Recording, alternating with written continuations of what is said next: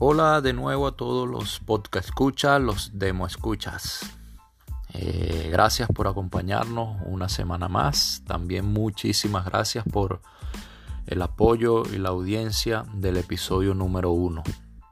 Espero que les haya gustado, que lo hayan compartido y también espero que tengan un poco de comprensión. Eh, es el primer episodio. Obviamente hay muchas cosas que ajustar, corregir, mejorar y estamos en eso. Esperamos que a medida que vayamos practicando y haciendo nuevos episodios, vayamos solventando y superando cada uno de esos detalles.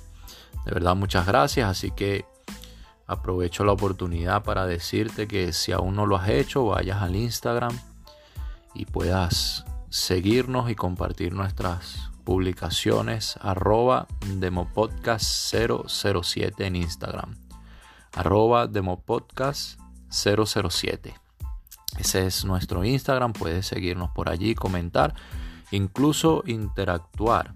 Puedes darnos algunas ideas para los episodios también compartir alguna apreciación algún detalle que desees que con gusto los recibiremos. Si deseas también puedes seguirnos en cualquiera de las plataformas de podcast. Allí puedes buscarnos Demo PC. También puedes enviarnos audios, mensajes de audio por esas plataformas que con gusto también en la medida de lo posible estaremos compartiendo en alguno de nuestros episodios. Así que les doy la bienvenida al episodio 2 de Demo Podcast. Comenzamos.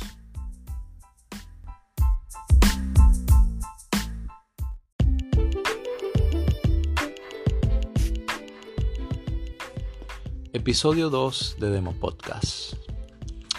Como es la costumbre, estaremos hablando entonces del número 2, DOS, o como es conocido por sus siglas en inglés, This Operating System, o en español, Sistema Operativo en Disco.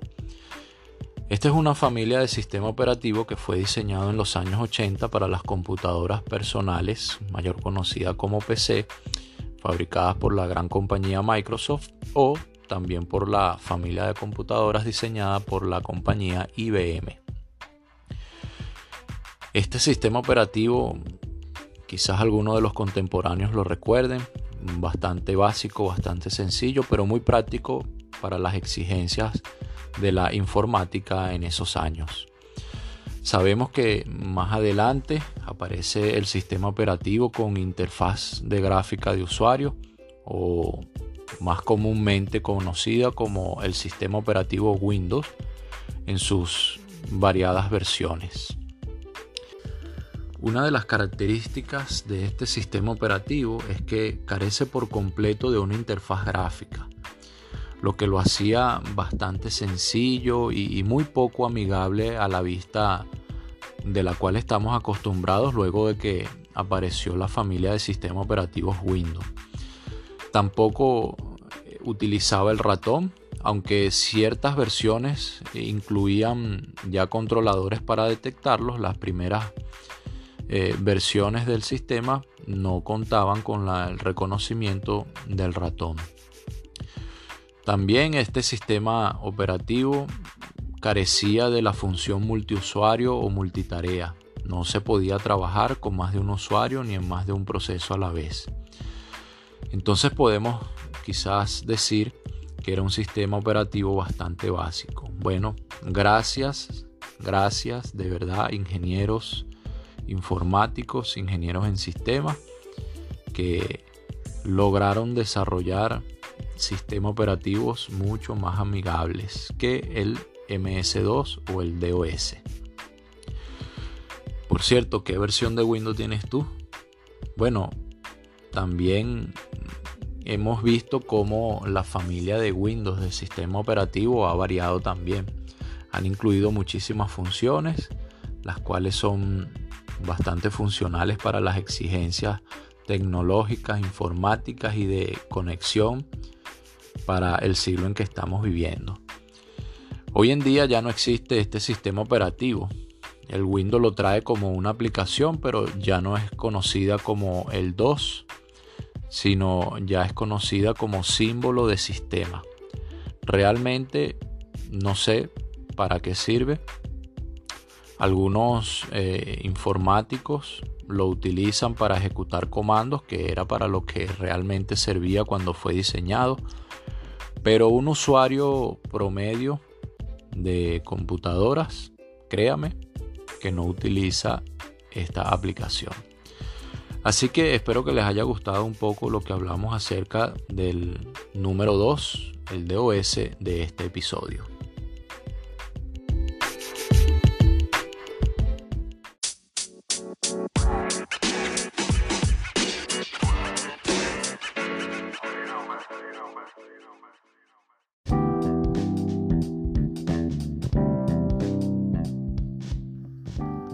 Hablemos ahora acerca del reino animal. Ese reino constituido por un amplio grupo de organismos vivos y según la clasificación científica los reconoce como seres vivos. ¿Por qué? Bueno, porque los animales también sienten y padecen, al igual que el ser humano. De hecho, ellos son capaces de relacionarse, de interactuar con nosotros y también hacernos sentir y padecer a nosotros también. Muchos de nosotros nos hemos encariñado, tenemos mascota o hemos tenido en algún momento y verdad que siempre llegamos a cuidarlos, a quererlos porque además de ser una creación de Dios, bueno, también se han ganado el amor y el cariño de muchos humanos. Algunas de las mascotas de verdad son reconocidas como parte de la familia. Algunos quieren a su mascota más que a un hermano o más que a cualquier amigo.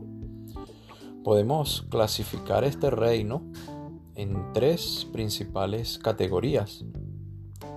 Los animales salvajes, que son los que viven o se desarrollan en ambientes de libertad como la selva, o sea, en un hábitat natural, en junto a los de su especie u a otras especies de animales salvajes.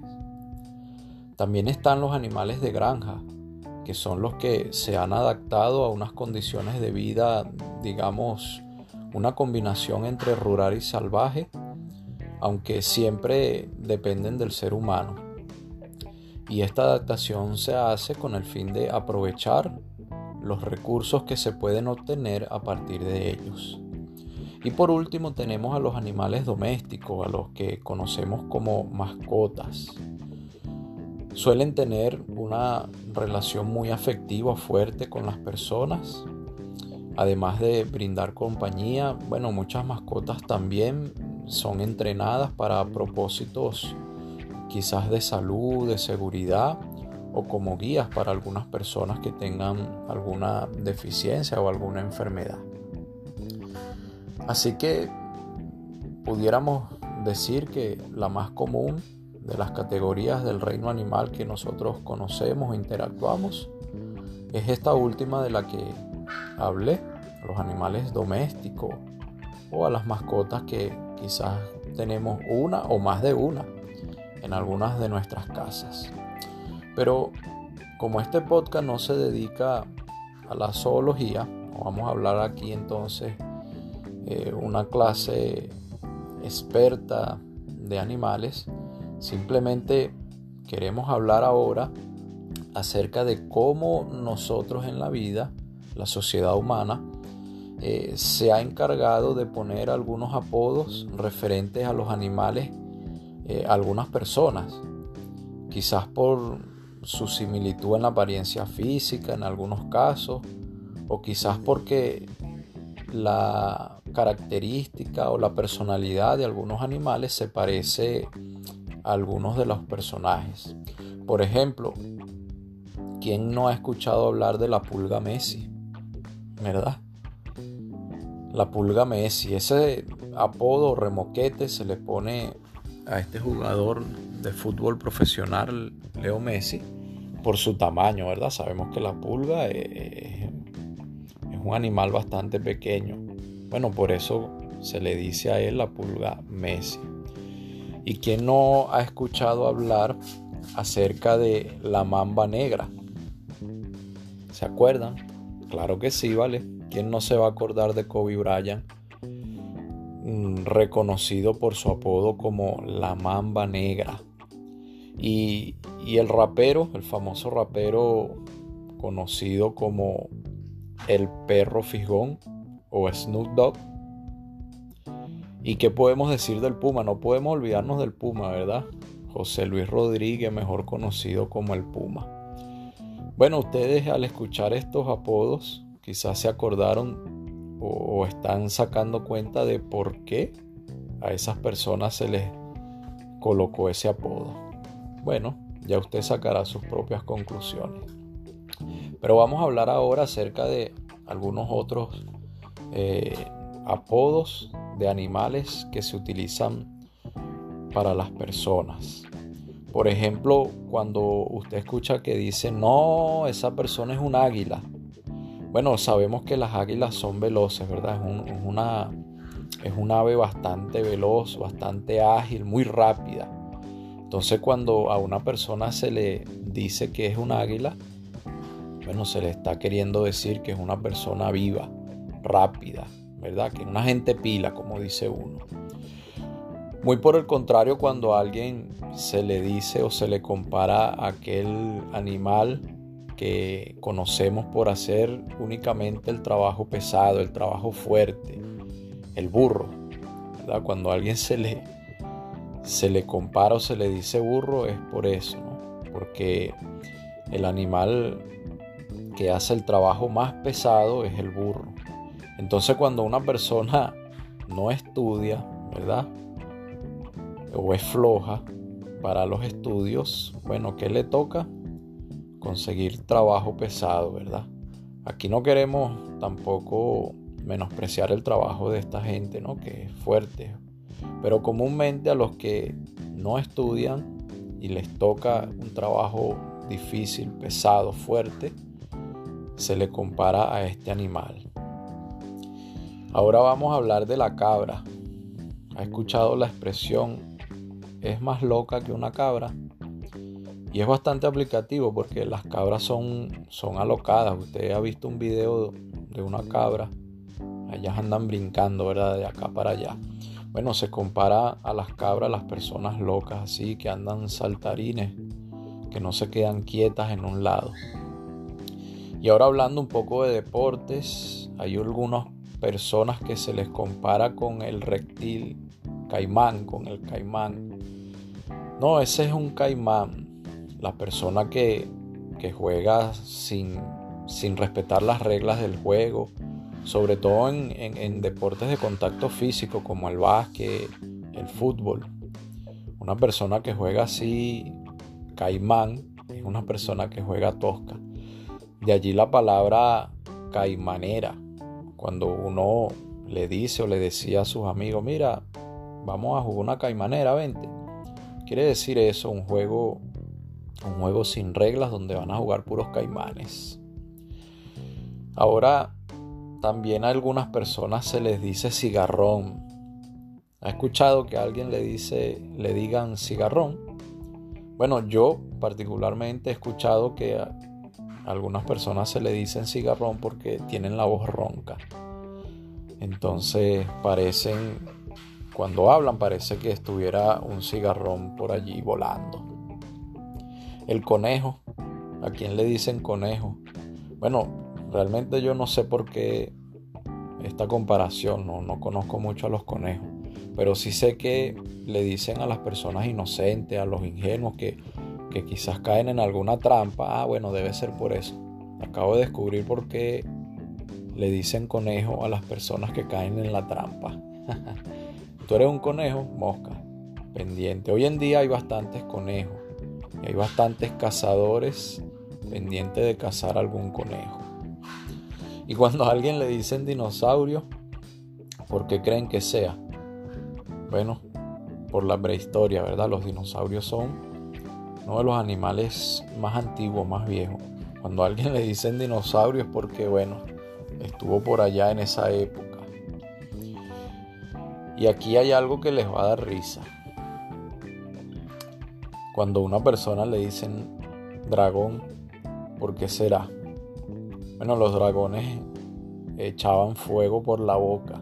No sé qué querrán decir cuando le dicen dragón a alguien. Así que pendiente, si te dicen dragón, revísate o cepíllate. También algunas personas le dicen gallina por los cobardes. Las gallinas le tienen miedo a todo. Tú quieres agarrar una gallina y, ella lo que sale es corriendo porque son muy cobardes. Y a las personas altas también se les dice jirafa. El lince, también muy parecido a la comparación del águila, cuando a una persona le dicen, no, es que tú eres un lince, bueno, que es peligroso, ¿verdad? Que quizás es, es muy rápido o embaucador para hacer negocios, quizás. Y hay una mascota doméstica muy popular, es el perro. Cuando a una persona le dicen perro, ¿por qué será? Yo estuve pensando en esto, oye, ¿por qué algunas personas les dicen perro? No, tú eres un perro o él es un perro. Bueno, pueden haber muchas, muchas causas, digámoslo así, de por qué a una persona le dicen perro. Pero el perro es traicionero, ¿verdad? La mayoría de los perros, cuando están obstinados, ellos muerden a su amo. Entonces quizás es por eso cuando una persona es traicionera, quizás se le pueda decir perro. No voy a hablar de las otras ocasiones por las cuales a una persona le puedan decir perro o perra.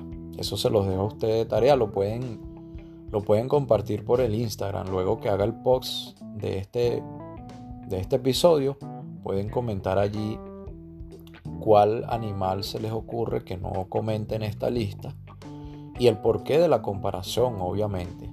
Allí puedo leerlo y compartirlo. Y cuando a una persona le dicen rata o ratón, bueno, pienso que es porque, al igual que el ratón, ese roedor que se escabulle y destruye todo, bueno, la gente rata es así, ¿verdad? Malintencionada, se escabulla y, y siempre anda como haciendo daño a, otras personas o a algunas cosas. Y ese animal que tiene la boca grande, que le dicen sapo, o se llama sapo, mejor dicho. Bueno, una persona que le dicen sapo es por eso, porque habla de más o tiene la boca muy grande, ¿verdad? Habla lo que no debe o, o quizás con las personas que no deben. Esos son los muy conocidos sapos. Y si a una persona le dicen serpiente, ¿usted ha escuchado o conoce a alguien que le diga serpiente? Yo sí. Tengo un amigo que le decimos serpiente. Por cierto, un saludo a mi amigo serpiente. No sé si, si me escuche él o alguno de sus familiares cercanos. Cualquiera de ustedes, déle saludo a mi amigo serpiente, que por cierto, hace poco estuvo cumpliendo 31 aniversario junto a su esposa. Saludos, serpiente. Otro apodo, otro animal que se utiliza para comparar a las personas es el tigre. No, ese es un tigre. ¿Qué pasó, tigre? Bastante famoso, al menos aquí en Venezuela.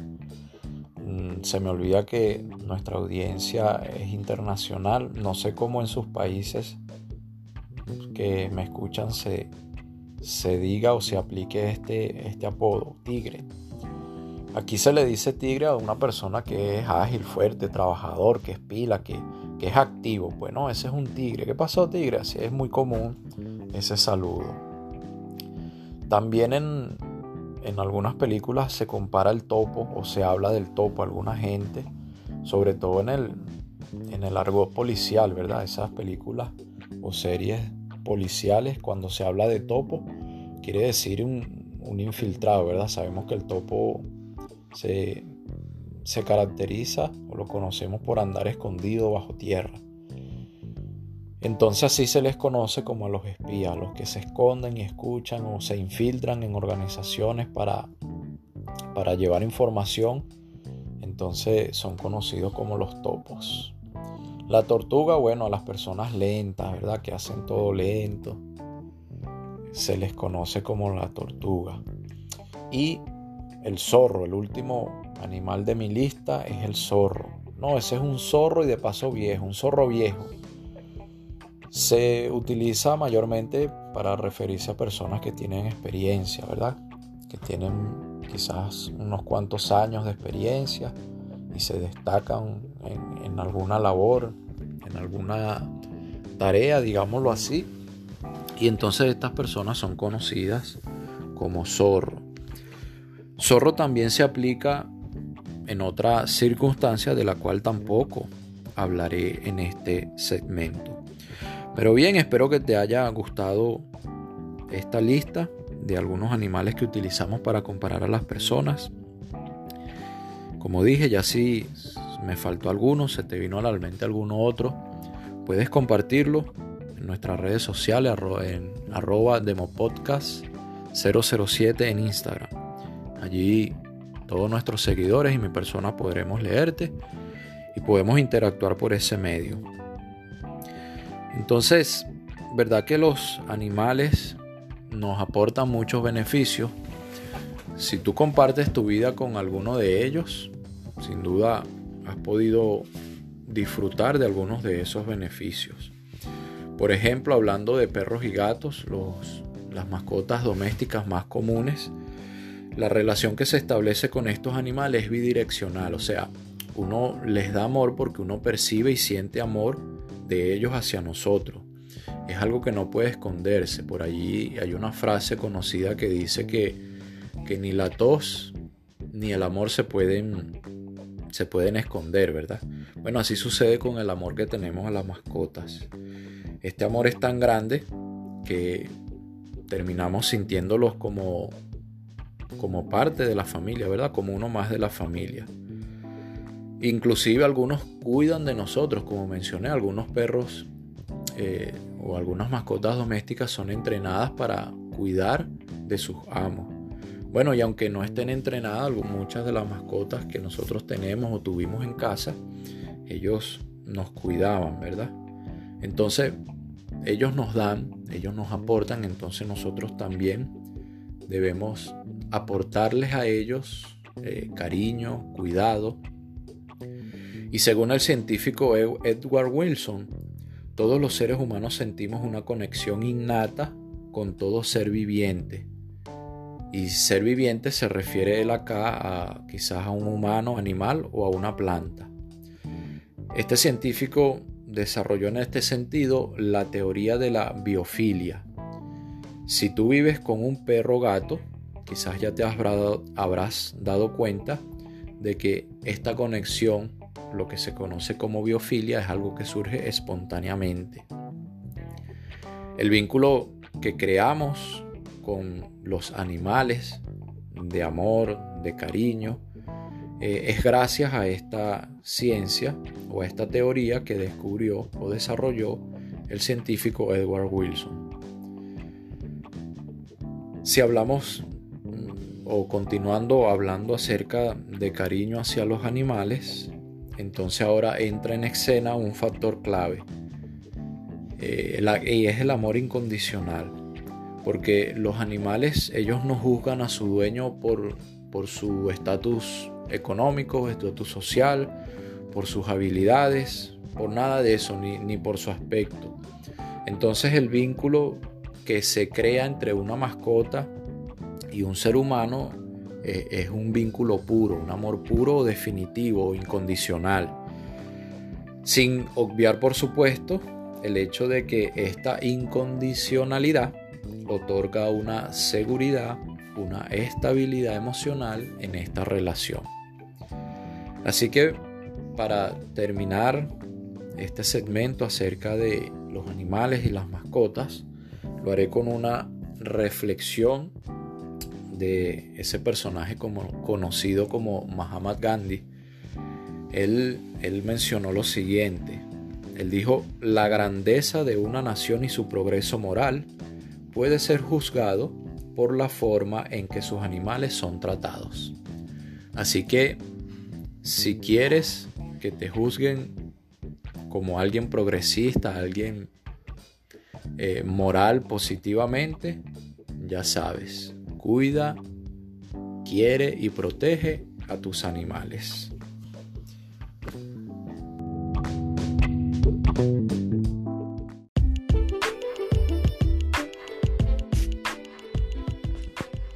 Y en la sección culta del episodio 12 de Demo Podcast vamos a seguir hablando del tema de las mascotas, acerca del cuidado de las mascotas, cómo nosotros podemos hacer sentir segura, querida, amada a nuestras mascotas. Es importante porque al igual que cualquier ser vivo que tiene sentimientos necesita muestras de afecto, de cuidado para su bienestar tanto físico como mental.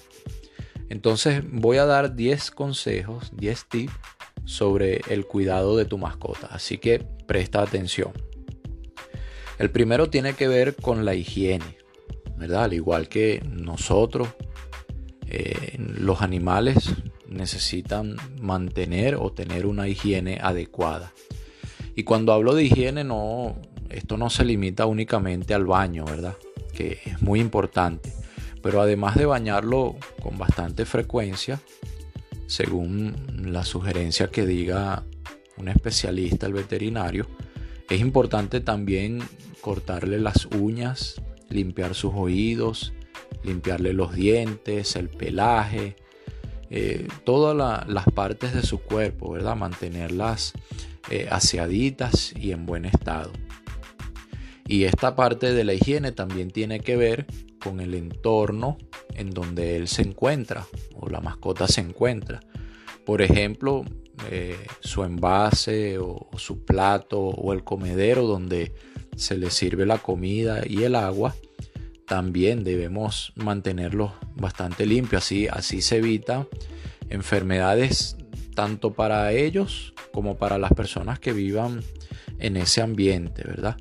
Y también incluye mantener su cama donde duerma, si es alguna colcha, alguna sábana, alguna almohada, algún cojín. Bueno, esto también es importante mantenerlo eh, en, buen estado de limpieza.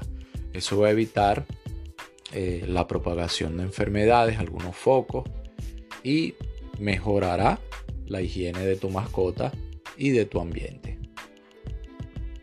El segundo consejo tiene que ver con el ejercicio. Es importante que ejercitemos a nuestra mascota. Esto es algo sencillo pero difícil, ¿verdad? Nosotros crear ese hábito o esa rutina de quizás salir a pasear unos minutos con la mascota. Eh, recomiendan una dos veces al día, ¿no? Pero quizás con la situación actual de cuarentena, de distanciamiento social, se nos haga un poco difícil, pero incluso dentro de casa nosotros podemos ejercitar a nuestra mascota. Es importante que ellos corran, brinquen, salten. Eso va a ayudar a que ellos se mantengan siempre saludables. Y nosotros también nos beneficiamos de ese poco ejercicio que quizás hagamos con la mascota. Otro consejo es darle cariño, hacerles cariño. El que tengamos contacto con la mascota para hacerle cariño va a ayudar a que esa relación de confianza se fortalezca, se, se cree y se crezca. Así que hacerle cariños a nuestras mascotas. También se nos recomienda hacerles masajes, masajes relajantes. Bueno, a, la mayoría de los de las mascotas domesticadas les encanta esto, ¿verdad? Ellos se ponen al lado de su dueño para que les haga cariño y masaje y eso los relaja. Bueno, hágalo, hágale un masajito a su mascota de vez en cuando. Importantísimo el siguiente consejo. Visite regularmente a su veterinario. Mantenga al día sus vacunas. Hágale chequeos continuos. Estos son necesarios, son importantes para quizás destacar o prevenir alguna posible enfermedad. También recuerde mantener un registro de, o control de todas esas vacunas o visitas al veterinario. Eso es bastante importante. Recuerde, recuerde visitar al veterinario. Recuerde que el, el veterinario también come, como dicen por allí. Quinto consejo, una alimentación adecuada. Bueno, esto va a variar, ¿verdad? Dependiendo de, del tipo de, de animal, de mascota, la raza, el tamaño, la edad. Pero para cada uno de estas exigencias existe un alimento adecuado. Así que asesórate de cuál es el mejor alimento para tu mascota.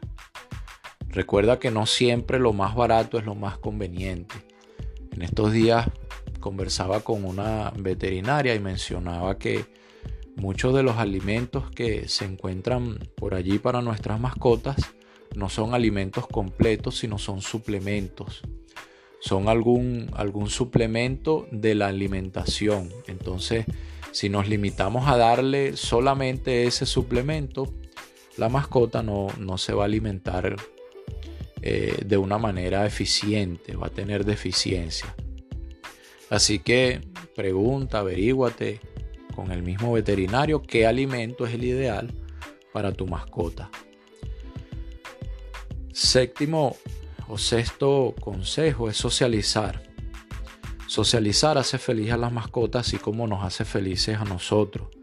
Entonces dejemos o dejen que esas mascotas jueguen con otros. Por supuesto, con otras mascotas amigables. Queremos tampoco poner en peligro nuestra mascota porque un, un, un cachorrito quiere entonces salir a jugar con un perro más grande. También se nos anima o se nos aconseja premiar las buenas acciones de las mascotas.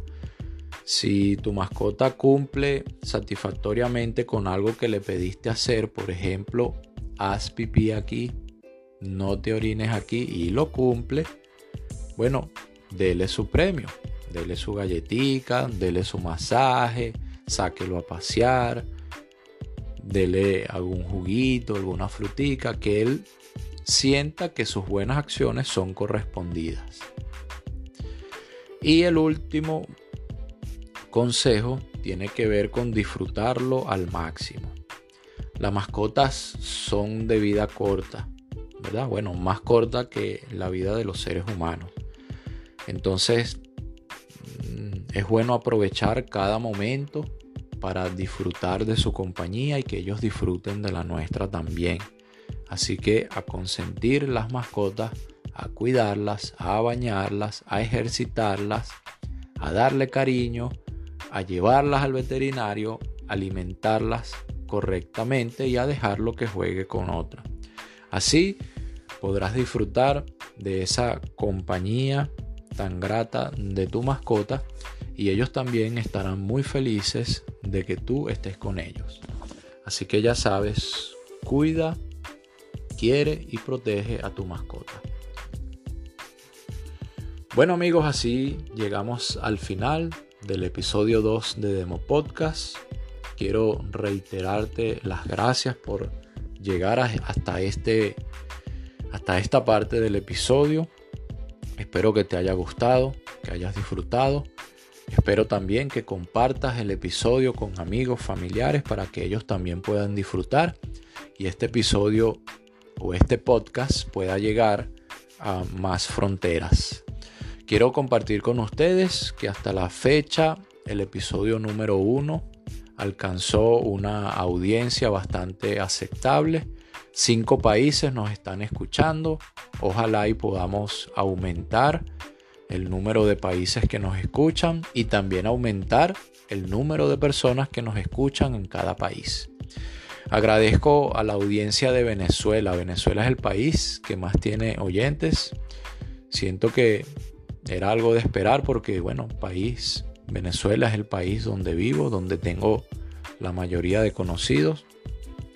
Pero también cuento con, tu apoyo para difundir este podcast a otras personas de otros países o del mismo país, Venezuela, donde te encuentres, para que la audiencia pueda ir aumentando. Así que una vez más, gracias por escucharnos y muchas gracias por venir. Chao.